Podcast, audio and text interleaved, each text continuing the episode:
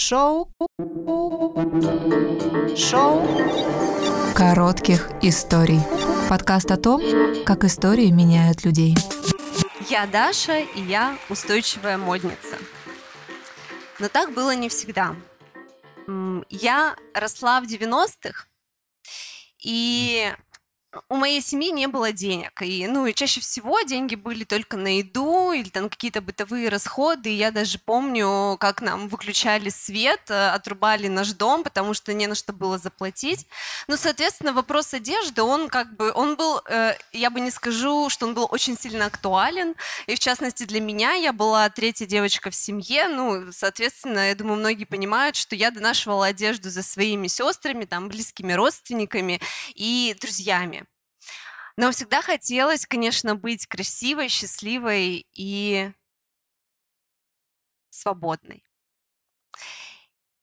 И я вот помню, как однажды мы с бабушкой поехали на рынок. Мы жили в городе Заводуковск, и э, нужно было купить летнюю вещь. Одну. Мы долго выбирали, ходили по рынку, смотрели, нужно было понять, э, ну, соответственно, там денежный вопрос нужно было решить, и то, что действительно нужно и важно, и вот этот вот э, восьмилетний ребенок, он, э, чтобы не, это, то есть что-то это не белое, не красивое, ну, в общем, что-то должно это быть, и вот, наконец-то, мы выбрали эту одежду. А, это были такие ярко-голубые шорты с широкой футболкой, э, с желтыми и синими цветами. А, я даже помню, что это стоило 90 рублей. Вот в те года. Я была невероятно счастливой, и мне хотелось скорее прийти к своим друзьям, показать им, что вот у меня есть обновочка, поделиться своей радостью. Но а, когда я пришла, то меня ждало разочарование. Потому что такой костюм был у другой девочки.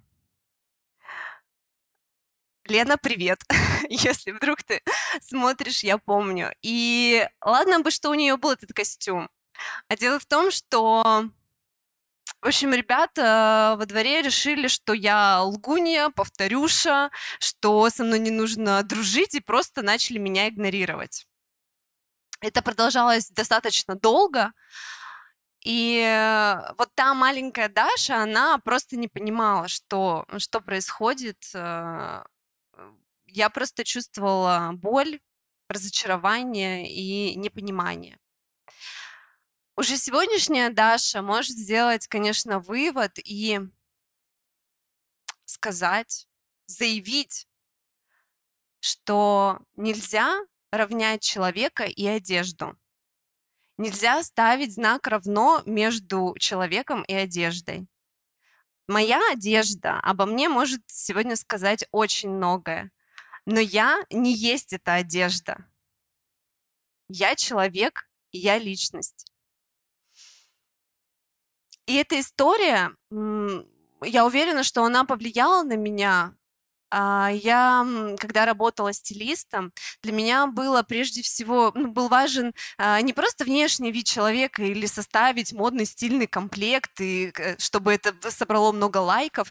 Для меня был важен человек. У меня была простая и в то же время очень сложная задача. Мне нужно было подсветить внутренний свет девушки. Мне нужно было показать, э, какая она красивая. И самое главное, что мне всегда было немного не по себе, и я в чем-то видела себя даже в этом. А, очень много девушек не видят своей красоты они почему-то видят свои недостатки, а красоту и вот этот вот яркий жизненный свет и лучезарность они не видят. И на протяжении всей деятельности мне было важно ответить себе самой на вопрос и, наверное, побороться со своей вот этой детской установкой, что э, счастливый и свободный человек это равно много классной одежды. А, наверное, еще честнее будет сказать, я почему-то думала, что я буду счастлива тогда, когда у меня будет очень много брендированной одежды. Что я буду свободной, я буду счастливой. И я сама ставила знак равенства. Много одежды случилось.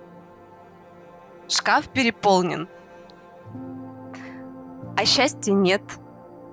А внутри пустота. А не в этом смысл. И именно в тот момент я и рассталась с модой. Шоу «Короткий.